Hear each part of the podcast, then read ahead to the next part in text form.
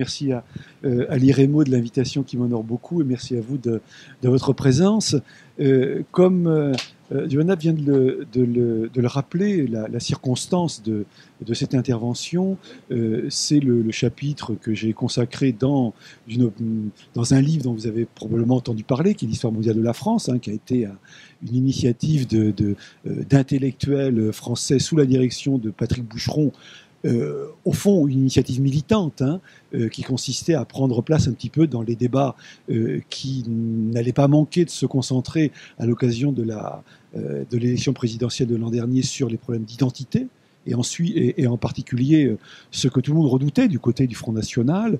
Au fond, qu'est-ce que c'est que l'identité française euh, si euh, on ne prend pas en considération tous les, toute l'ouverture sur l'extérieur qui a été celle de l'histoire de France Et puis, dans ce cadre-là, il m'avait été euh, euh, demandé, proposé de dire quelque chose sur, euh, puisque les dates, c'était des dates qui étaient retenues, la date de 1143. Alors, qu'est-ce qui s'est passé en 143 En 143, euh, on fait la première traduction en latin du Coran.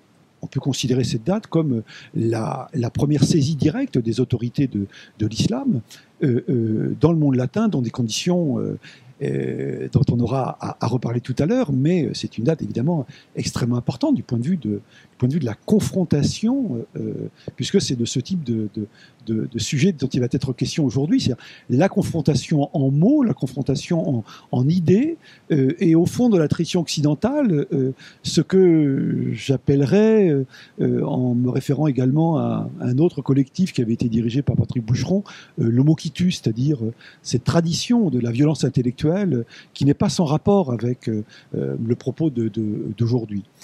Euh, en fait, je, précise d'emblée que je suis pas du tout un spécialiste de, de l'islam, hein, et, je voudrais quand même euh, bien, mettre euh, mon, autorité entre, guillemets euh, euh, dans, ces, euh, dans, des, limites qui sont extrêmement étroites. Il se trouve que dans le hasard du, travail, de, recherche, à une époque où je m'occupais pour l'essentiel du monastère de Cluny, euh, je me suis retrouvé face à, euh, euh, à un monument euh, absolument passionnant euh, euh, qui m'a tenu quelques années, qui est l'œuvre d'un grand abbé de Cluny entre 1122 et 1156, Pierre le Vénérable, dont, on, il sera question tout à l'heure.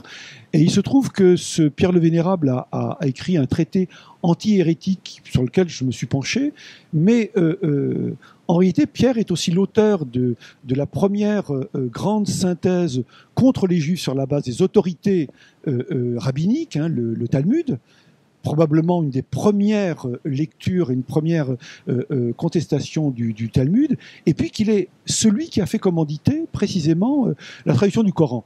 Autrement dit, une chance tout à fait, tout à fait extraordinaire de rencontrer une œuvre qui, en elle-même, représente une remise en cause de tous les ennemis de la chrétienté. Et au fond, si vous voulez, mon travail, euh, moi je suis ce qu'on appelle un ecclésiologue, c'est-à-dire quelqu'un qui s'intéresse à l'histoire de l'Église et au discours d'Église comme discours de société, c'est-à-dire comment est-ce que dans les temps anciens, on pense la société à partir de cette matrice qui est l'Église. Et là, j'avais la chance, au fond, de d'écrire quelque chose qui euh, me semble être absolument la nature même de l'histoire du christianisme, comment une société chrétienne se construit euh, euh, point de vue identitaire, parce qu'elle rejette, pas tellement parce qu'elle définit en positif d'elle-même, mais par là, le recours à l'autre pour dire ce qu'elle n'est pas. Dans un contexte où, au fond, 12e, 13e siècle, on est en train de, construire euh, l'idée d'hérésie générale. C'est-à-dire, nous sommes assaillis de partout, hein, comme dans une île, euh, euh, dans une île qui est l'île de la chrétienté, avec un environnement qui est diabolique. Et ce qui va être intéressant pour votre propos, c'est dans quelle mesure est-ce que l'islam représente une des positions de, l'altérité. Alors je voudrais euh, remonter un petit peu, plus haut pour euh, que l'on essaye de saisir la, logique de, cette, euh, cet éclatement de la question de l'islam. Je précise, dans une remise en cause de toutes les altérités, hein, c'est aussi bien ceux qu'on considère comme les païens, les païens au fond, c'est-à-dire euh, les musulmans hein, à l'époque, les juifs et les hérétiques, hein, comment finalement il y a un nous chrétien qui est en train de se, de se définir au XIIe siècle de façon euh, absolument massive, mais euh, sur, une, sur une base qui suppose de remonter très largement dans le temps. premier point qui me paraît important, bien rappeler que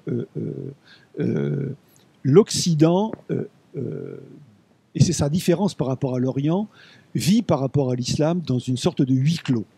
Il faut des siècles pour que l'Occident médiéval soit en contact direct ou indirect avec l'islam. Alors le premier contact, il est euh, celui de la Méditerranée occidentale qui, à partir du début du IXe siècle, devient une mer euh, euh, arabe, si je puis dire avec ce que dans le monde occidental on appelle la piraterie sarrasine. Et vous allez voir que cette piraterie sarrasine, elle peut avoir aussi sur le plan idéologique son importance. On va y venir dans un instant. Donc par rapport à l'Orient, un Occident qui vit sans contact avec, euh, euh, sans connaissance particulière de ce qu'est l'islam. Un huis clos euh, qui, va, qui va se clore, disons, à partir, du, à partir progressivement à partir du IXe siècle. 9e siècle, un moment important de, mon propos, c'est celui, c'est le siècle, la fin du siècle, où s'invente la notion de chrétienté. Vous savez que le, que le français euh, parle de chrétienté euh, en majuscule ou en minuscule. On passe de la minuscule à la, majuscule au courant du IXe siècle. Qu'est-ce que ça veut dire? Ça veut dire que la chrétienté, c'est la communauté des disciples du Christ, traditionnellement, une, une communauté plus ou, moins, plus ou moins grande en fonction de la progression de ce prosélytisme qu'est le christianisme. Et cette communauté des disciples du Christ va prendre un sens géopolitique au IXe siècle. Et on peut même dater précisément euh, cette naissance géopolitique. Euh, c'est précisément le moment où on commence à parler dans les textes latins de piraterie euh, sarrasine, courant 9e, plus exactement pour toute la, la, côte adriatique, les années 870-880, appel du pape pour euh, défendre la République de Saint-Pierre, c'est-à-dire ce proto-État hein, euh, euh, que, devient, Rome à l'époque carolingienne, au 8e et, au 9e siècle. Défense qui s'adresse non plus aux Francs qui sont dans l'incapacité de venir à la rescousse de la papauté, mais appel à, tous les princes chrétiens pour pouvoir défendre les côtes et défendre le, territoire de ce proto-État. Et au nom de quoi la papauté, Jean VIII en particulier, fait-il appel euh, fait-elle appel euh, euh, aux princes chrétiens au nom de la défense de la chrétienté? Nous avons la naissance de, ce, de cette notion géopolitique, ce qui est extrêmement important, hein, parce que c'est une, c'est une défense qui se fait contre qui? Contre l'islam. Donc il y a un rapport de miroir entre chrétienté et islam qui mérite d'être rappelé à une époque. Hein, souvenez-vous, de tous nos débats autour du traité constitutionnel européen, euh, euh, faut-il identifier l'Europe à la chrétienté euh, Eh bien, vous avez là un, moment historique où vous voyez à quel moment et dans quelles conditions on élabore la question de la chrétienté. ma réponse, elle est simple. L'Europe, elle n'a pas de racine chrétienne. Elle, elle est bien sûr chrétienne dans une partie de son histoire, mais c'est loin de recouvrir absolument toute la, dimension de l'Europe et c'est faire, euh, faire l'économie de, problèmes extrêmement importants, présence juive en Europe, et puis dites euh, l'Europe des Balkans, euh, qu'est-elle hein, si, si on néglige l'apport de, de l'islam Et puis, que dire de l'Espagne Que dire de ces mondes, de ces mondes mêlés comme, comme la Sicile? Bref. La chrétienté nous montre bien que nous avons là une question qui est conflictuelle, Hein, mais dans un monde qui est un monde confessionnellement euh, euh, de confrontation et un monde euh, pluriel. Voilà un autre élément important. Le troisième, pour moi, ça sera dans le débat d'aujourd'hui de rappeler que la chrétienté qui se définit dans ce contexte-là est une chrétienté qui s'estime qui se, qui assiégée, assiégée par ce que l'on appelle autour des années 1200 une hérésie générale.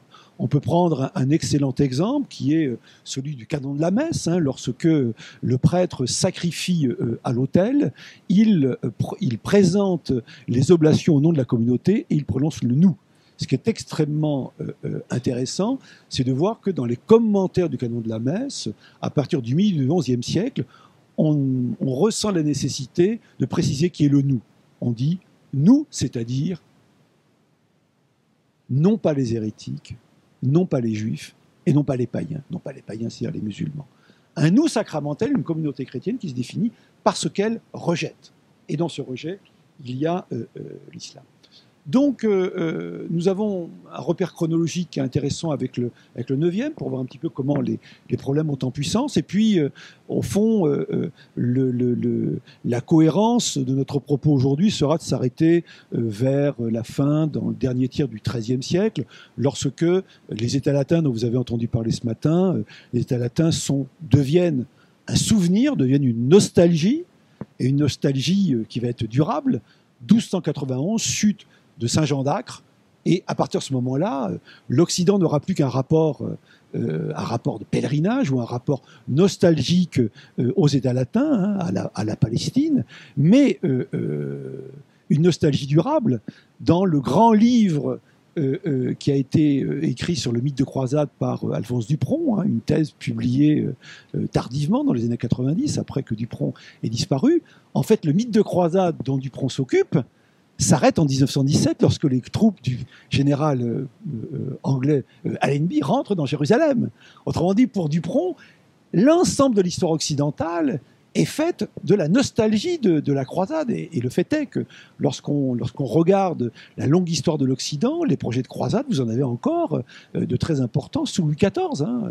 le projet en particulier qui lui, était, qui lui est envoyé par Leibniz. Donc c'est un, c'est un réflexe qui euh, euh, est au cœur du, j'allais dire, de, l'agenda politico-religieux de, l'Occident, non seulement médiéval, mais aussi, euh, mais aussi moderne.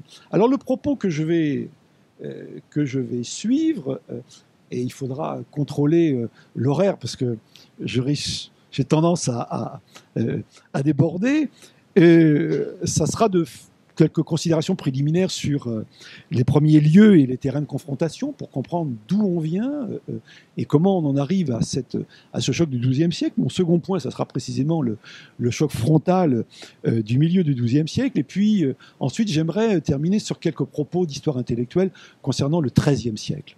Parce que faut, il faut un petit peu comprendre comment ces, questions se sont complètement euh, euh, sédimentées durablement de l'Occident avec de grands penseurs comme Thomas d'Aquin. Hein. Thomas d'Aquin dont l'actualité est une actualité contemporaine, avec le phénomène du néotomisme au XIXe et, et, son actualité encore au XXe.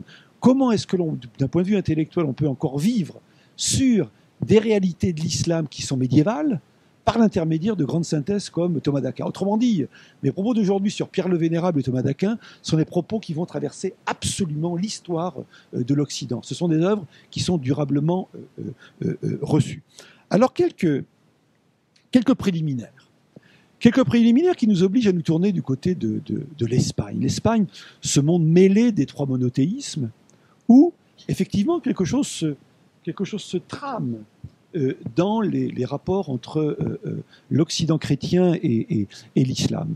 D'abord parce que c'est le monde des trois monothéismes, que c'est le monde où circulent des textes. Je vais parler aujourd'hui d'une question qui est une, question de, confrontation confessionnelle, mais n'oublions pas l'horizon intellectuel, l'horizon scientifique qui fait que on reçoit de l'islam.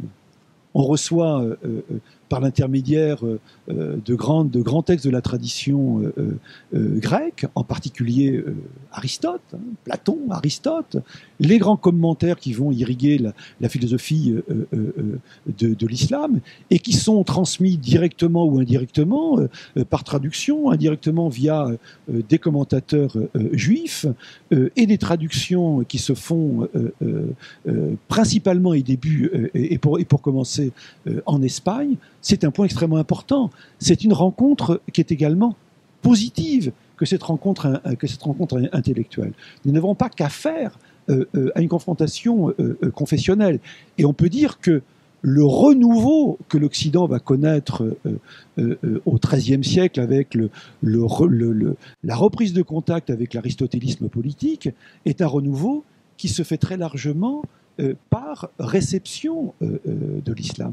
Comment imaginer la philosophie médiévale, qui est la philosophie universitaire, sans l'intermédiaire de l'islam, sans l'intermédiaire des commentateurs juifs, et comment ce monde finalement intellectuel se synthétise bien sûr, dans un cadre chrétien, hein, on va parler tout à l'heure de, Thomas d'Aquin, dans un cadre chrétien qui est une synthèse aristotélo-thomiste, mais qui est fortement marqué par l'intermédiaire de l'islam. Donc, non pensons, ne passons pas uniquement les choses en, termes de confrontation, pensons-les aussi en termes de euh, fécondation réciproque. Je le dis parce qu'il y a eu, il y a quelques années, toute une polémique autour de la réception d'Aristote dans le latin, euh, le fameux Aristote euh, au Mont Saint-Michel. bien sûr, le monde, le, monde occidental possède au Mont Saint-Michel tout Aristote traduit par Jacques de Venise, mais comment se fait-il que cet Aristote-là ne circule pas? C'est ça la vraie question. Avant la polémique, c'est la vraie question tout Aristote euh, euh, est reçu en traduction et il ne circule pas. Il faut entendre en réalité euh, un bon siècle encore pour qu'il soit entièrement reçu. Et il n'est pas simplement reçu par traduction, il est reçu par les commentateurs, ce qui est au moins aussi important que les, que les traducteurs. Et pour, achever cette polémique, il est évident qu'avant 1250, l'Occident ne discute pas l'Aristote politique important qui lui est euh, transmis par tous ces intermédiaires, en particulier, je pense, à, tout le mouvement euh, lié à, à Averroès. Alors venons-en maintenant au, au, euh, préliminaire, au préliminaire de, disons, d'un premier contact avec l'islam au IXe siècle, à partir du IXe siècle, IXe siècle, XIe siècle, en islam. Quelques, quelques points de repère tout à fait, euh, tout à fait difficile à saisir. Euh, euh, je dirais un premier, une première vague de stéréotypes. Les stéréotypes sont extrêmement importants dans le, dans le débat en question. Euh, on a affaire à des débats d'idées, puis on a affaire aussi à de véritables stéréotypes de ce qu'est l'autre, hein, sans, profondeur, sans profondeur intellectuelle. Je pense en particulier à la première euh, caractérisation du sarrasin euh, qu'on voit apparaître dans, des écrits euh, en Espagne au IXe siècle comme noir de peau. Au fond, le diable, le diable médiéval, il est éthiopien ou il est, ou il est sarrasin. En tous les cas, il est, il est noir. Il y a une espèce de, confusion qui se fait autour de, ce qu'est cette espèce d'altérité, diabolique. je rappellerai aussi que à partir du Xe siècle s'ouvre lié à une figure du saint euh, euh, euh, Matamor, avec Compostelle, un pôle d'attraction de la chrétienté qui va être extrêmement important. Hein. Ce Finistère galicien qui est attiré par Saint Jacques, c'est un, Finistère qui va définir la chrétienté en mouvement qui celle, est celle des pèlerins. Et c'est une chrétienté contre l'islam, bien évidemment. Hein. On vient honorer euh, euh, l'apôtre. Jacques qui est, un, apôtre matamor. Donc vous avez dans l'Espagne de la, dans, la péninsule et dans l'Espagne des 9e, 11e siècles, il y a tout un, creuset euh, d'images véhiculées par autant de, textes historiographiques ou hagiographiques du vide qui sont des creusets stéréotypiques sur euh, sur euh, l'islam de l'altérité et, et de Sarrazin qui sont, qui sont autres. Personnellement, j'avais eu à m'occuper euh, d'un texte clunisien, les histoires de Raoul Glabert, qui me documente beaucoup sur la première présence monastique au début du XIe siècle sur, le, sur les confins pyrénéens, et on voit très très bien que c'est une image qui, qui joue au fond, on pourrait dire que la présence des Carolingiens qui viennent, euh, euh, euh, mettre un pied en Catalogne, hein, sur cette marche catalane, cette marche gothique, c'est un premier contact avec une altérité qui est celle de l'islam, qui va alimenter des images dans disons, dans toute cette littérature euh, historiographique ou hagiographique, mais aussi, euh, euh, même si elle n'est reçue qu'au XIIe siècle, mise en forme qu'au XIIe siècle, pensez à la chanson de Roland. La chanson de Roland, toute l'épique laïque, l'épopée laïque médiévale, au 12 à partir du XIIe siècle, c'est le moment de la mise en forme, s'alimente à ces souvenirs qui sont les souvenirs de lutte contre, contre l'islam sur les marches carolingiennes. Et puis, c'est un contact également avec euh, des premiers textes, je pense en particulier euh, à Ibn Nazam de Cordoue, 994-1064, l'auteur du collier de, la colombe, qui est aussi auquel on attribue vers 1050 le texte du Fisal, qui est une encyclopédie polémique contre le judaïsme, le christianisme et les courants hétérodoxes de l'islam. Donc il y a une première présence polémique bien attestée dans les années 1030-1040 en Espagne. Je pense que ça suffit. Euh, on pourrait citer d'autres textes, en particulier ce texte compliqué hein, qui est attribué anonymement à un moine de France, un moine de France qui euh, euh, s'adresserait au sultan de Saragosse pour l'inviter à se convertir au christianisme. On voit donc bien qu'il y a un milieu, un milieu qui est lié à la présence et à la confrontation des trois monothéismes, confrontation de quelle nature euh, polémique, très polémique, c'est une question qui est, très très ouverte. En tous les cas, un contexte dans lequel finalement les confessions sont obligées de se définir les unes euh, euh, par rapport aux autres. À cela, j'ajouterais, pour être très très rapide et, simplement mettre ces textes dans le, dans le paysage, les premiers écrits de croisade. Hein, la croisade est prêchée en 1095 par un pape clunisien, Urbain II, et puis, euh, euh, avec euh, la réalisation, l'arrivée des croisés à Jérusalem, 1099, des premiers récits, hein, progressivement au cours du XIIe siècle, je pense en particulier à la geste des Francs, par Guibert de Norgent, et c'est le type même de texte qui va alimenter la monumonnaie des stéréotypes contre l'autre, qui est l'autre islamique. Alors, vraiment, je, tiens à ce qu'on ne perde pas de vue ces stéréotypes, parce que au fond, euh, euh, l'islam guerrier, euh, le paradis d'Allah, le paradis du sexe, ce sont voilà les stéréotypes que véhicule ce type, ce type de texte. et l'image de l'islam est d'abord une image stéréotypique, hein, comme l'a bien, euh, bien résumé Norman Daniel dans euh, son grand livre, hein, encore euh, non dépassé du point de vue de la constitution des stéréotypes, l'islam et, l'Occident, traduction française de, 1900, de 1993. il s'agit de justifier dans ses écrits, justifier la croisade, et bien, bien évidemment, dans cette perspective-là, l'autre est un autre diabolique qui ne peut avoir que des, que torts. Et Mahomet euh, paraît euh, une personne tout à fait, euh, comment dirais-je, tout à fait condamnable. Alors venons-en maintenant à, l'essentiel, c'est-à-dire le, choc frontal, qui est un choc du courant du, XIIe siècle. Là encore, et c'était aussi la justification de mes quelques propos rapides sur, sur l'Espagne, là encore l'Espagne va jouer un rôle très très important comme terre de confrontation entre les trois monothéismes et comme terre de rapprochement entre, euh, disons, les mondes intellectuels de ces, de ces trois monothéismes. La première personne dont il faut parler euh, dans cette, euh, dans cette perspective-là, c'est un juif converti au catholicisme qui est Pierre Alphonse. 1062, il disparaît au milieu du XIIe siècle sans qu'on sache exactement l'année de sa, de sa disparition.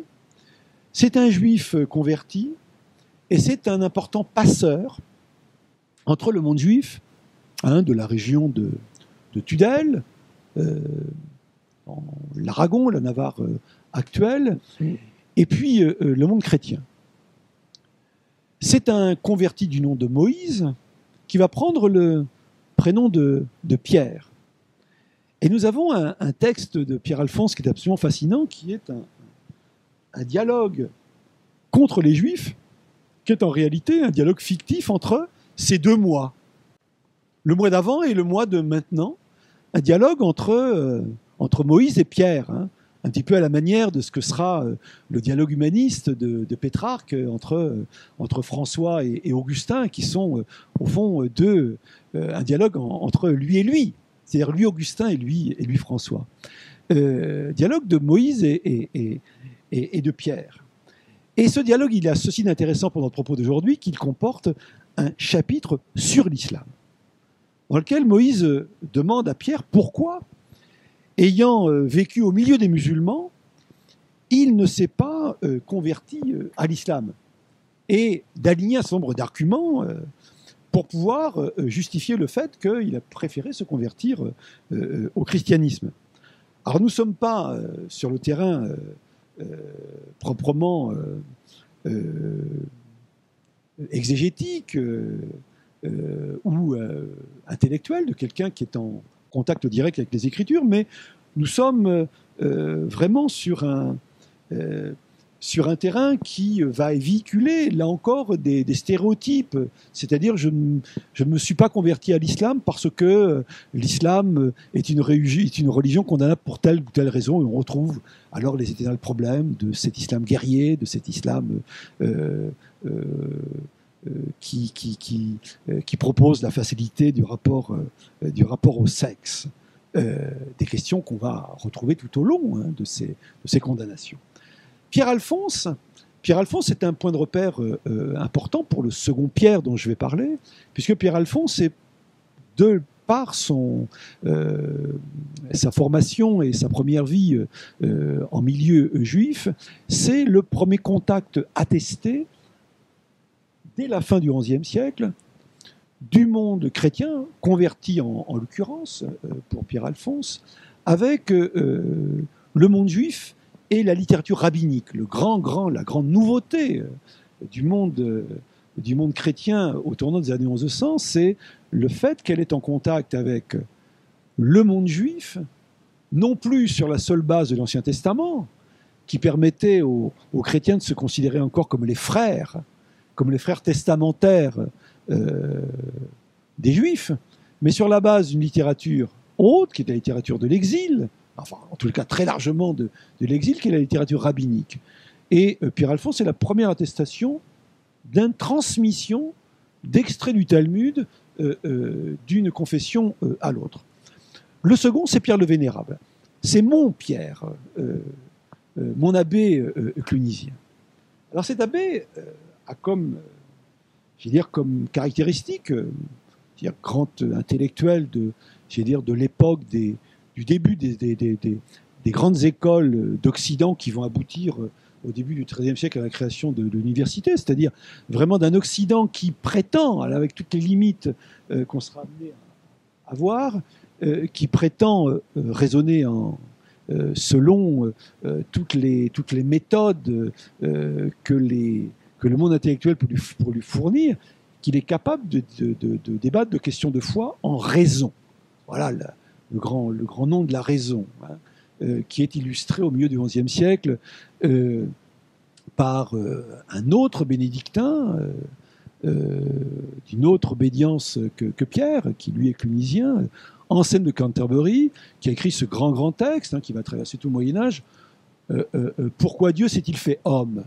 Et dans ce dialogue imaginaire que Anselme de Canterbury ouvre, il essaye de convaincre un adversaire imaginaire, hein, qui n'appartient pas à la confession chrétienne, de la nécessité que euh, Dieu ait eu de s'incarner, hein, que Jésus euh, ait pu être Dieu et, homme en même temps. Donc de, le faire en raison. Euh, Pierre le Vénérable appartient à cette tradition-là. Et polémiquant au service de l'Église pour défendre l'Église, hein, pour proposer une définition de ce qu'est la société chrétienne, euh, il choisit de polémiquer, euh, comme je le disais en ouverture, contre des hérétiques qui lui permettent d'aborder des questions fondamentales du dogme chrétien. je passe là-dessus, mais des questions euh, tout à fait importantes et tout à fait nouvelles hein, dans l'Occident chrétien, comme le suffrage pour les défunts, c'est-à-dire la solidarité vis-à-vis des, morts. Hein. quel est le lien social qui fait qu'on est ensemble, en particulier le lien aux morts également des développements très importants sur le baptême. Et puis une question absolument fascinante euh, dont on ne peut pas débattre aujourd'hui, mais qui est celle de la nécessité du lieu de culte, c'est-à-dire le fait qu'on a besoin d'une église hein, pour pouvoir concevoir, euh, euh, pour pouvoir enfanter sur le plan sacramentel cette église qui est la communauté chrétienne avec ce, cette confusion typiquement occidentale de l'église bâtiment et de l'église communauté. Donc autant de développements très très importants pour le dogme chrétien. Et puis, euh, ce qui est l'objet de notre propos euh, euh, aujourd'hui, l'affrontement contre, contre les juifs sur la base de leurs autorités. on ne peut pas débattre avec eux sur la base d'autorités qu'ils pas, qu'ils n'ont pas acceptées. si on veut se battre avec eux, on reconnaît leurs autorités et on accède à ces autorités, d'où euh, les premières traductions, euh, euh, le premier accès du Talmud, la, la littérature rabbinique sur la base de traduction. Et puis, troisième volet qui nous intéresse aujourd'hui, la nécessité de lutter contre l'islam sur la base de, des autorités reconnues par l'islam. Et cela se passe en Espagne. Pierre le Vénérable, comme tout grand abbé clunisien, vient visiter les établissements clunisiens qui ont été patronnés par les différents souverains de la reconquête, hein. nous sommes dans une période de grande reconquête dans la péninsule, on installe sur le front pionnier un certain nombre de communautés monastiques, dont les Clunisiens, hein, les rois de, Navarre et ensuite les, les rois de Castille-Léon. Et dans ses tournées, euh, Pierre s'intéresse énormément euh, à tout ce qui se trame sur son front pionnier, hein, du point de vue des, échanges interconfessionnels, et il décide de commanditer la traduction des principales autorités de l'islam, dont le Coran. Alors c'est là qu'il faut dire un mot de la fameuse école de Tolède, l'école de, traducteurs, même si on n'est pas absolument certain que les textes dont je vais vous parler tout de suite euh, aient été vraiment traduits à Tolède même. En tous les cas, le nom qui est attaché à la, l'école de traduction, autour de, la, euh, de ce grand nom qui est euh, Raymond de Tolède, ce que l'on sait, c'est que euh, Tolède, en tous les cas, ce front pionnier qui est l'Espagne, en Aragon, dans le sud de la Castille et du Léon, est un lieu qui a attiré énormément d'intellectuels, en particulier de spécialistes de sciences et spécialement d'astronomie, qui sont attirés par euh, euh, tous les trésors accumulés dans les bibliothèques euh, qui se sont créées dans le monde de la péninsule au cours du Moyen Âge et spécifiquement entre le 9e, 10e et, 11e siècle. Il y a là un lieu de gens qui sont des passeurs, quelle que soit leur appartenance confessionnelle, de l'islam, du monde juif ou même de chrétiens, attirés en particulier beaucoup d'anglo-saxons, et dans cette pépinière euh, euh, de traducteurs, euh, Pierre trouve ceux auxquels il va confier ses, traductions. Il fait la connaissance en particulier de, deux lettrés, bons connaisseurs de, pour leurs besoins de leurs travaux astronomiques, Robert de Ketten et Hermann de Dalmatie. Et il leur fait part d'une nécessité euh, qu'il qualifie, lui, de la nécessité de disposer d'un, euh, d'une armoire arsenal euh, chrétienne. Armarium Christianum, qui est un terme tout à fait ambigu, qui veut dire à la fois armoire, c'est-à-dire une bibliothèque dans laquelle je vais réunir des livres, mais qui veut dire aussi arsenal, c'est-à-dire toute, la, toute l'équivoque guerrière, hein, se disposer de textes pour pouvoir se battre contre des ennemis. Et cet armarium est constitué de ce que l'on appelle le corpus tolédan, la collection tolédane, qui est une collection de textes de référence euh, qui euh, est encore disponible, qui on peut consulter à quelques centaines de mètres d'ici, dans un manuscrit conservé à l'Arsenal, 1162, hein, qui est une copie, qui est l'original hein, de, la, de la traduction commanditée de ces textes, qui est du milieu du XIIe siècle, des années 1140. Alors quels sont ces textes? Les textes sont les suivants. Euh, les Fabulés Saracenorum, les fables des Sarrasins, traduites par Robert euh, de Ketten à partir d'un original arabe inconnu, et qui renferme un ensemble de légendes judéo-musulmanes sur la création du monde et de l'homme, euh, la chronologie des patriarches et des prophètes, l'histoire de, Muhammad et des esquisses biographiques des sept premiers califes. Premier texte.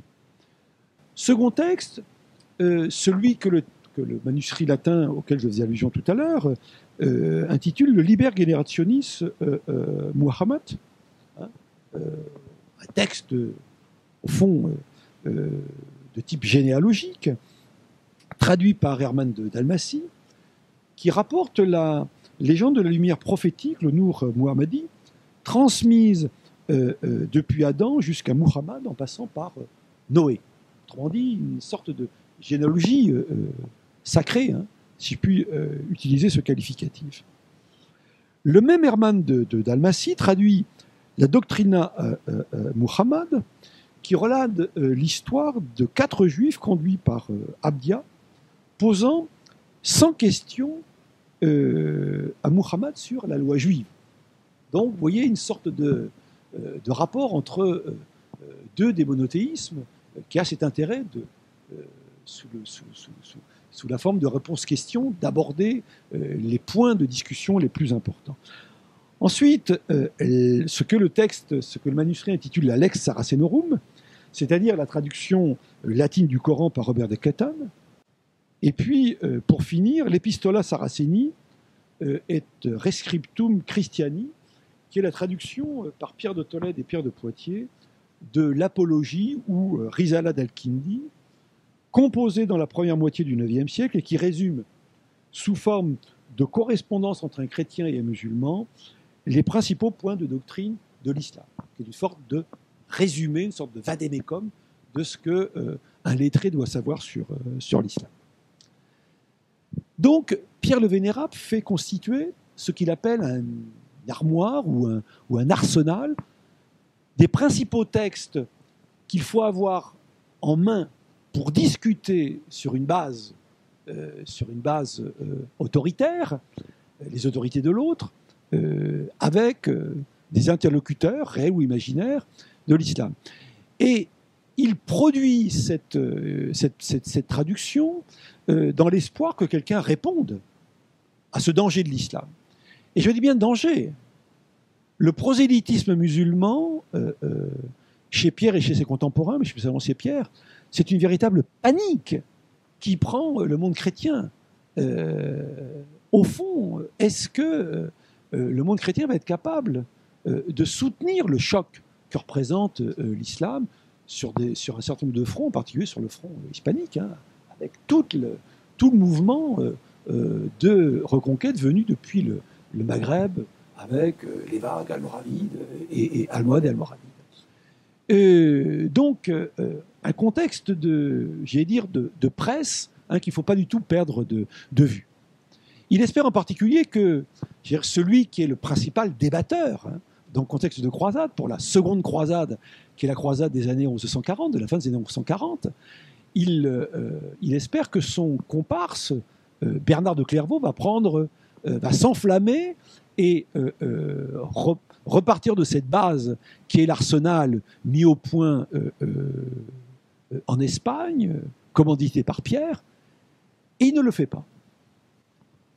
Moyennant quoi, Pierre estime de son devoir de défense de la chrétienté de le faire lui-même, et c'est la raison pour laquelle nous disposons de, des textes de Pierre lui-même de contestation, de condamnation de l'islam, euh, qui sont au nombre de deux, une sorte de résumé, de vadémécum de ce qu'il faut savoir quand on veut euh, euh, lutter contre l'islam, la Summa Hérésie Saracenorum, la somme de l'hérésie des Sarrasins, forme un titre fort intéressant. C'est une hérésie, alors problème dont on pourra débattre, et un texte beaucoup plus développé qui est son contrat Saracenos, le contre les Sarrasins. Alors, quels sont les, objets de, euh, ces, de ces deux écrits? Il s'agit d'abord de, de débattre de problèmes de doctrine. Autrement dit, des problèmes fondamentaux pour des chrétiens confrontés euh, à un adversaire de cette taille qui doivent défendre leur précaré. L'islam est la remise en cause de la Trinité, dogme trinitaire fondamental pour les chrétiens. Ensuite, ce qui est considéré comme des déviations christologiques. L'humanité de Jésus, ses prophéties, mais le fait qu'il soit contesté en tant que Dieu. Problème qui est déjà un problème interne au christianisme, cette tension entre euh, le Jésus, Dieu euh, euh, et homme. Dieu ou homme. Plus Dieu ou plus homme. Ensuite, un problème qui nous paraît risible, mais qui est un problème qui les taraude euh, au plus haut point et qui est véhiculé par cette polémique euh, euh, née dans le monde hispanique dans cette époque intermédiaire dont j'ai parlé tout à l'heure, 11e, 12e siècle, la fiabilité des Écritures, le thème de la perte des Écritures.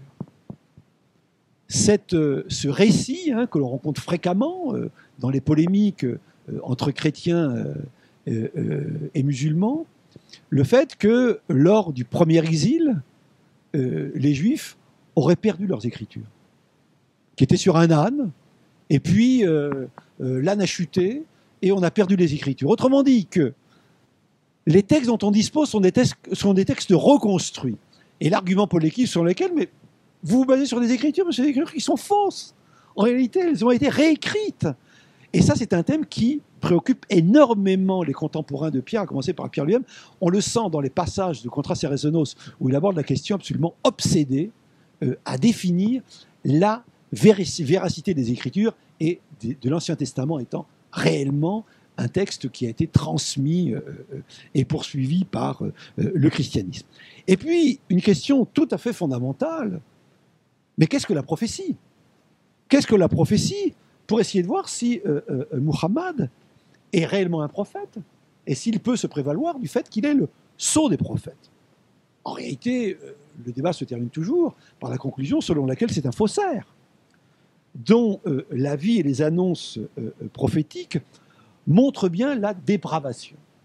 C'est-à-dire ce moment où, au fond, euh, tout ce débat euh, de, haut, de, haute volée, sur le plan, euh, j'allais dire, de la sollicitation des écritures, des commentaires des écritures et ce débat intellectuel en raison, débouche sur, en fait, un argument qui est un argument tout à fait stéréotypique. C'est un faussaire. Et c'est la raison pour laquelle on se repose sur ce qu'on considère être comme des données biographiques authentiques, celles qui ont été collectées dans les textes dont je vous ai parlé tout à l'heure, on mobilise les données biographiques de Mahomet, Mohammed, pour simplement nous dire bah, c'est un, un pauvre homme, c'est un pauvre homme dont on a euh, euh, bien exagéré euh, l'importance et ce n'est pas un, prophète. Alors pourquoi le succès de l'islam dans, ce, dans, dans, ces considérations-là? Si Mohammed n'est pas un prophète, et si son annonce ne s'accompagne pas de signes et de miracles? Là, la supériorité du christianisme contre l'islam, sous un, autre registre dont on parlera euh, dans un instant, en espérant que, que j'ai le temps, en réalité, ce qui est la déroute de l'islam, c'est tout le domaine géographique tout le domaine de ce que on hésite à qualifier en latin de miracula, de miracle ou de, ou de merveille, de mirabilia. En réalité, euh, l'épreuve, l'épreuve de la manifestation de Dieu dans ce qui, est, dans ce qui ne peut pas s'écrire, mais qui est du domaine euh, euh, montre que les chrétiens ont raison. Il n'y a pas de miracle du côté de, du côté de l'islam. On reviendra un petit peu sur cette, sur cette question-là. Au fond, la fin de l'argumentaire, c'est de dire, mais ce qui représente le succès de l'islam, c'est que c'est une religion facile. Nous, nous sommes du côté de l'ascèse. Nous sommes du côté d'une religion euh, qui euh, un rapport au, charnel, dépassé dans le spirituel, tel que, bah, évidemment, euh, c'est bien plus simple. si on suit des gens qui veulent nous développer ce que c'est que le paradis, le paradis le paradis d'Allah, alors un paradis complètement imaginaire. Hein. Euh, bien évidemment, là, on est dans des, images qui sont des images complètement fantasmatiques, hein, où, copule en permanence avec des vierges, hein, où on cesse de manger. Alors on se pose la question de savoir euh, si on défèque au paradis. Euh, si vous imaginez un petit peu les, trésors d'invention qu'il va falloir déployer du côté des scolastiques pour élaborer la notion de corps fermé, nous, nous avons un corps fermé, nous avons un corps qui ne défecte pas, euh, soutiennent Thomas d'Aquin et ses, comparses. Donc une religion facile hein, qui explique les succès de, l'islam. Au fond, au fond, on voit déjà, euh, au milieu du XIIe siècle, ce que, j'allais dire, la tradition doit faire cantériner, c'est qu'on a beau se dire qu'on veut raisonner sur la base d'un dialogue d'intellectuels, euh, qui dispose des autorités des deux côtés pour pouvoir euh, discuter, en réalité, le débat sur la base des autorités, il tourne toujours court. Et c'est un débat imaginaire. Bien sûr que euh, Pierre le Vénérable, qui dispose des autorités de son adversaire, ne discute pas avec un adversaire réel, il discute avec un adversaire imaginaire, et les conclusions euh, euh, nous amènent toujours du côté d'un débat impossible, un débat euh, d'ailleurs qui, sur la base des traductions, nous montre bien qu'il est biaisé. traduire, c'est, comme vous le savez, aussi très largement trahir les travaux qui ont été faits sur, euh, des très beaux travaux qui ont été faits par euh, un collègue catalan, euh, José García Márquez, Gasquez, pardon, ont bien montré que, au fond, les traductions du latin qui sont contenues dans ce, dans, cette, dans ce manuscrit sont des traductions approximatives. Un exemple. On ne peut pas comprendre que musulmans ne se traduisent pas par croyants. C'est-à-dire que, que le fait qu'une euh, euh, une religion, ça soit une, soit une religion euh, qui suppose un phénomène de, de, de, de, croyance, au fond, si vous voulez, on essaye, sur la base de ces, de, ces textes, on essaye de les couler dans la mesure du possible dans des catégories qui sont des catégories chrétiennes, des catégories intellectuelles qui sont celles du christianisme. Ce qui nous montre bien les limites. On a ces autorités, mais ces autorités, on essaye de les glisser dans un cadre qui n'est pas celle euh, euh, euh, de, l'islam au départ. Et d'ailleurs, le manuscrit, lorsque vous allez le regarder, il était maillé, il était maillé de, notes, de, notes de notation marginale qui sont très intéressantes, qui montrent l'incompréhension. Les quelques commentaires qui sont des commentaires de lecteurs, scandalisés par les propos qui sont, portés dans, ces textes, nous montrent bien que nous avons là deux univers qui, sur le plan intellectuels n'arrivent pas du tout à se, euh, comprendre.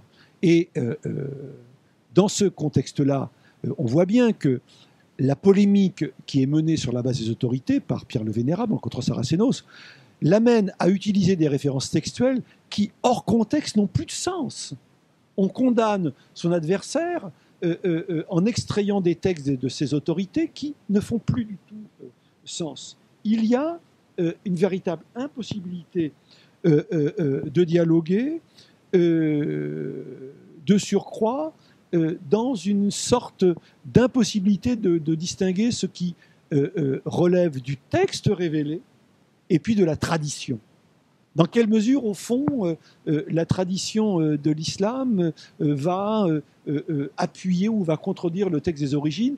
Au fond, une incompréhension qui est typiquement chrétienne, puisque le christianisme, c'est par définition une herméneutique toujours ouverte, c'est-à-dire un texte qui est commenté et où la tradition étant avalisée par le magistère, quel magistère romain, au fond, la tradition en elle-même du commentaire vaut autorité.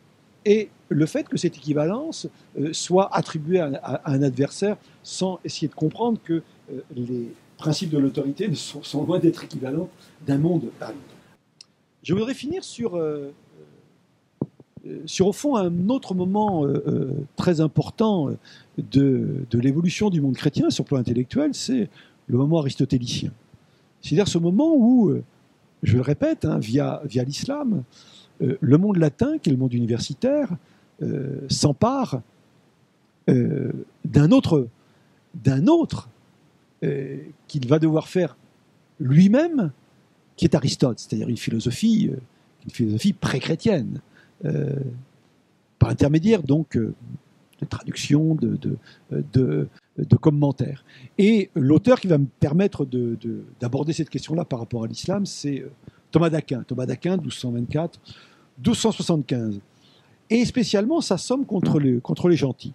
Alors Thomas d'Aquin est important, je le rappelais, dans la tradition parce qu'il est reçu à très très long terme. Oui, j'avais oublié de, oublié de vous dire que, que, que, mon premier auteur, Pierre le Vénérable est quelqu'un d'une réception, réception très, très longue.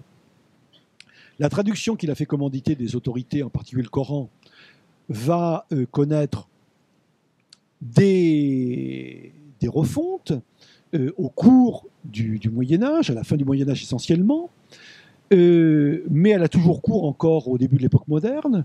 Et la lecture de Pierre le Vénérable au XVe, XVIe, XVIIe siècle, elle est encore d'actualité. Autrement dit, c'est un auteur auquel on s'alimente dans la première modernité occidentale, et en particulier, je pense à ce relais qu'est la réforme, hein, en particulier à Luther, les réformateurs s'alimentent encore à ces textes polémiques. Autrement dit, nous avons une, réception durable dans l'Occident moderne de ces textes-là.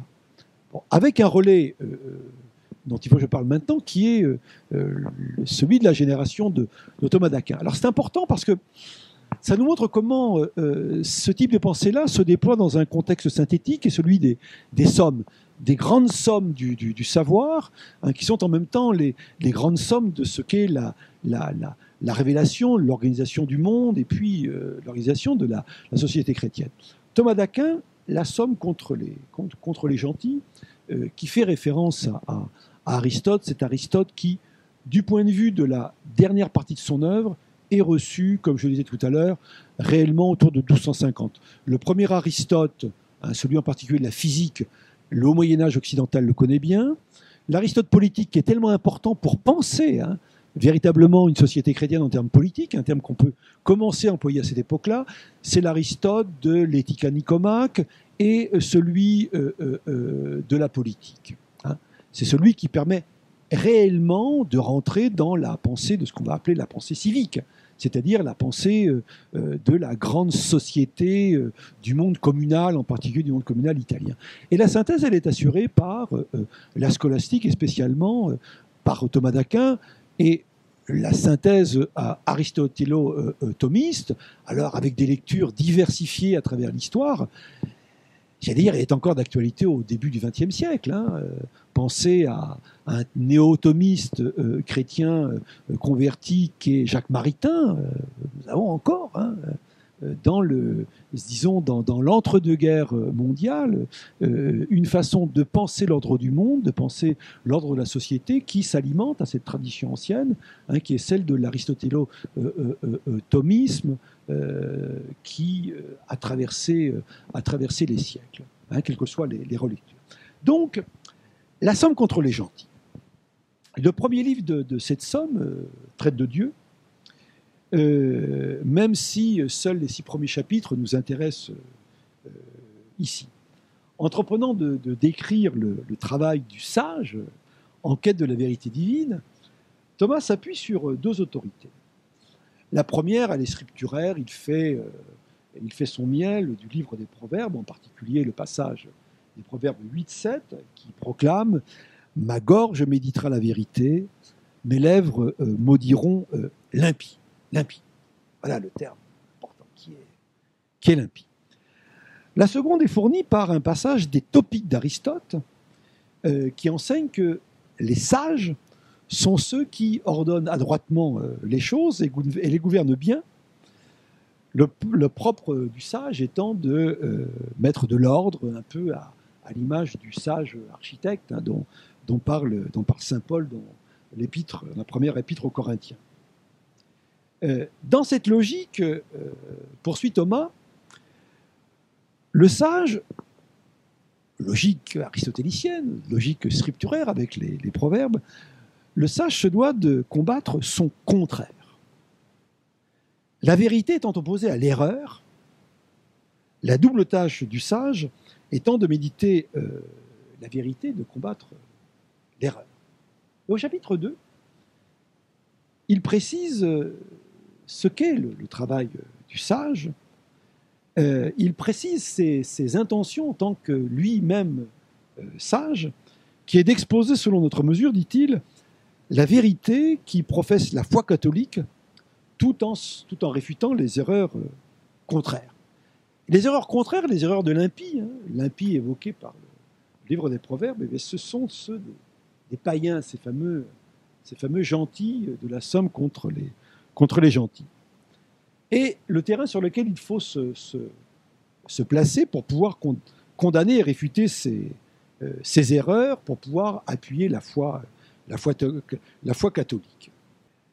Thomas reconnaît la, difficulté de la, tâche. Discutant du, terrain sur lequel il faut se placer, il s'exprime de la façon suivante, je le cite. Certains d'entre eux, c'est-à-dire ces gens qui viennent de l'autre de l'autre bord, hein, celui des opinions contraires, les impies, autrement dit, certains d'entre eux, comme les Mahométans et les païens, ne sont pas d'accord avec nous sur l'autorité d'une écriture qui pourrait les confondre. Autrement dit, l'impossibilité de discuter sur un terrain euh, euh, scripturaire. Dans la mesure où ils ne reconnaissent ni l'Ancien ni le Nouveau Testament, il convient, poursuit-il, je le cite toujours, de recourir à la raison naturelle à laquelle tous les hommes sont contraints de donner leur assentiment. Autrement dit, on ne peut pas discuter sur le terrain scripturaire, il faut essayer de trouver quelque chose du côté de la raison, de ce qu'il appelle la raison naturelle, hein, de ce que Pierre appelait la raison, et que lui, hein, en bon aristotélicien, selon la loi de nature, va appeler euh, la, loi, euh, la, loi de nature, la raison euh, naturelle. Et pessimiste de conclure, or, la raison naturelle est faible en ce qui concerne les choses de Dieu. Comment va-t-on pouvoir débattre de questions de, des, problèmes de Dieu en matière, en, recourant à la raison naturelle Le cadre de la discussion est ainsi euh, sommairement posé et il poursuit, et c'est l'objet du chapitre 3, en essayant de, voir comment euh, la vérité divine peut être euh, découverte.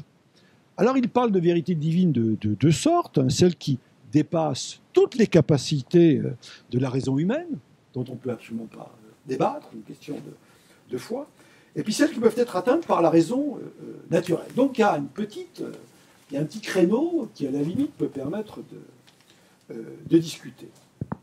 Et c'est euh, euh, dans le cadre des, religions monothéistes, au fond, le terrain d'entente que peut aborder la question naturelle, c'est le fait que on, est d'accord sur le fait qu'il y a une unité, qu'il y a un un, hein, que proclament ces, religions, le judaïsme, le christianisme et l'islam, qu'il y a un, monos Hein, qui, est, euh, qui est Dieu, un Dieu un, euh, avec le problème de sa décomposition euh, en, termes, en termes chrétiens, mais qu'il y a un problème philosophique important qui est l'unité. Hein, l'unité qui, qui, pour le monde chrétien, permet de penser la catholicité, l'universalité, mais avec le problème, mais quelle universalité?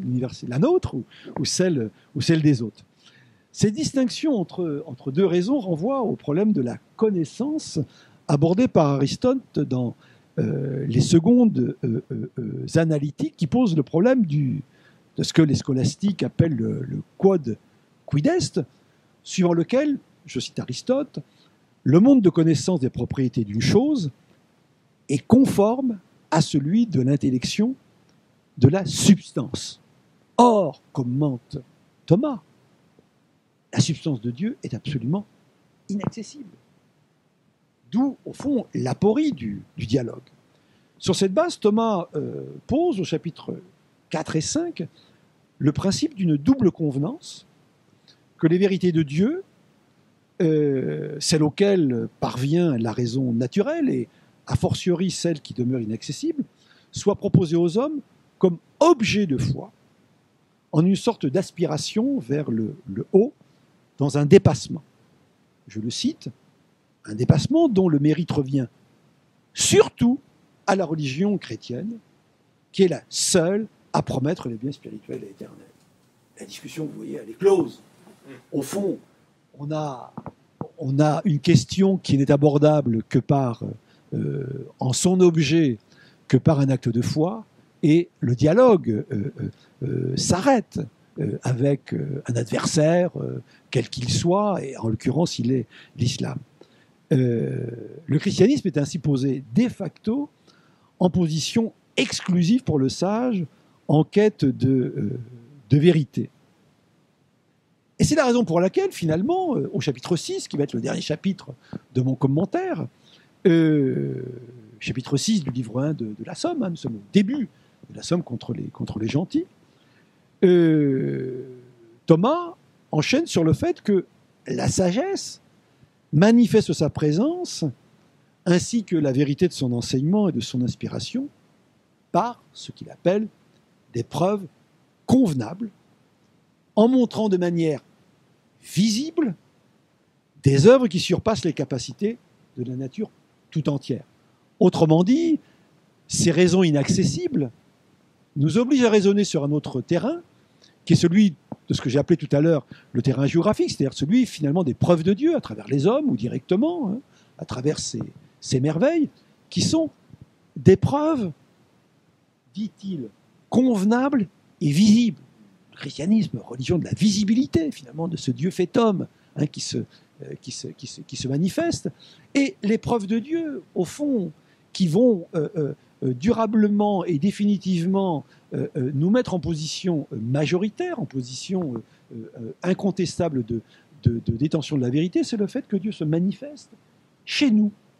Et se manifeste pas, ou en tout cas supposez pas pour les chrétiens dans le, dans le monde islamique. Autrement dit, un argument qui cesse finalement ou qui se clôt sur le domaine hagiographique.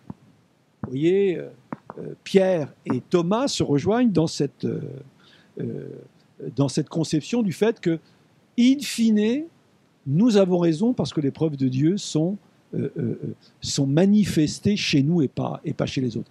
Alors ils le font de façon qui est tout à fait, tout à fait sophistiquée, hein, avec un raisonnement sur reposant d'ailleurs sur un retour à Aristote, hein, ce que c'est que la substance le passage d'une substance à une autre, comme est la discussion euh, eucharistique, hein, qualifiée de transsubstantiation. Comment est-ce qu'on peut passer d'une substance à une autre et on recourt à des images qui sont des images euh, tirées des sciences de la nature pour montrer que ça se passe et que dans le christianisme, ce passage de substance en substance euh, est, est, le, cœur du, mystère.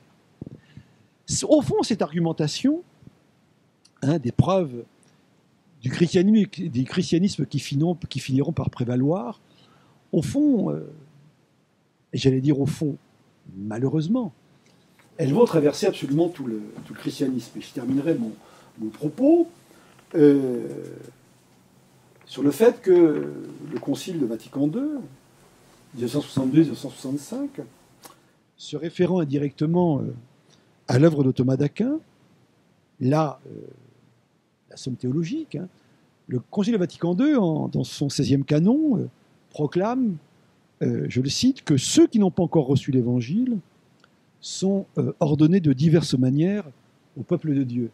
C'est-à-dire ce, sentiment du, christianisme contemporain, en tous les cas le, catholicisme, selon lequel finalement ceux qui n'ont pas encore été ordonnés ont vocation à l'être.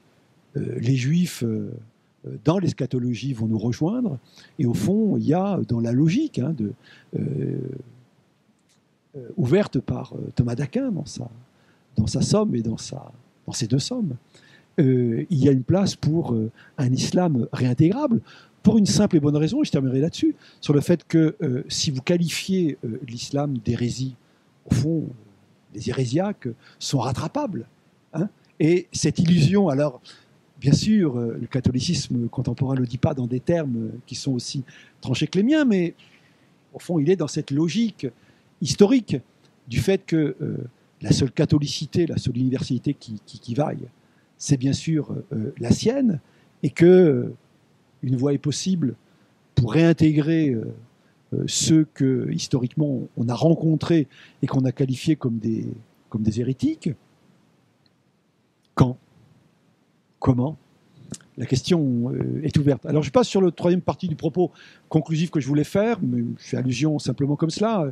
Euh, une chose extrêmement intéressante, c'est que, c'est que Thomas, euh, Thomas dominicain, euh, Thomas intellectuel, est euh, le contemporain, à peu de choses près, de, de des dominicains de la mission.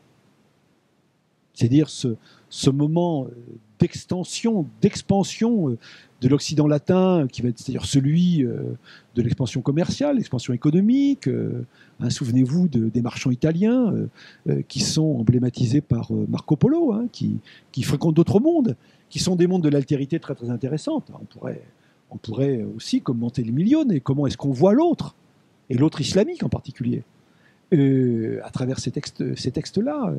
Eh bien, il y a euh, dans les ordres mendiants franciscains et dominicains euh, euh, des missionnaires, je pense en particulier à Ricoldo Montecroce, hein, qui est à peu près le contemporain de, Thomas d'Aquin, qui arrive au Proche-Orient 1280, qui va apprendre à Bagdad la chute de Saint-Jean d'Acre, 1291, et qui va se poser euh, une question dramatique qui est celle du pourquoi nous sommes abandonnés. Nous qui pensons que l'épreuve de la manifestation de Dieu, euh, ici-bas, nous sont toutes favorables, pourquoi avons-nous perdu euh, Saint-Jean d'Acre? Et pourquoi avons-nous perdu les États latins? Question, évidemment, dont on, dont on mesure moins maintenant l'intensité. Et Récolte, était très intéressant parce que, au fond, euh, il véhicule ce que c'est que la monumonnée des stéréotypes euh, euh, du, christianisme en position missionnaire. Il est intéressant du point de vue archéologique parce que c'est la première attestation que l'on ait des chrétientés perdus. C'est-à-dire, bon, ah oui, les nestoriens existent encore. Bon, au fond, ce que sont les chrétientés orientales, qui seront réintégrées dans l'agenda, dans l'agenda catholique très tardivement, hein, au XVIIe siècle, au XIIIe, euh, on a là euh, une espèce de, conscience de ce que sont ces chrétientés déviantes qu'on comprend très très mal. on ne comprend pas du tout euh, le monde byzantin, ses frères déviants. Et puis alors, c'est, j'allais dire, ces paléo-chrétiens que sont, que sont disons, comme les historiens ne comprennent pas. Mais ils il véhiculent, j'allais dire, en, sur le terrain, des stéréotypes, des stéréotypes de, l'islam qui sont tout à fait euh, surprenants. Je donne un seul exemple qui nous paraît ridicule, mais qui sont des choses qu'on dit, qu'on répète.